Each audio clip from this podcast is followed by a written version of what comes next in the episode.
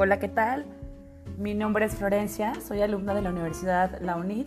Actualmente curso la maestría en educación y este podcast eh, es relevante, bueno, referente a un tema que estamos llevando a la materia de proyectos educativos en ABA, que son ambientes virtuales de aprendizaje eh, que creo que es muy importante para hoy en día para los docentes, para su aplicación, ya que la responsabilidad de estas cuestiones tecnológicas y en línea, pues son de la persona que las está impartiendo.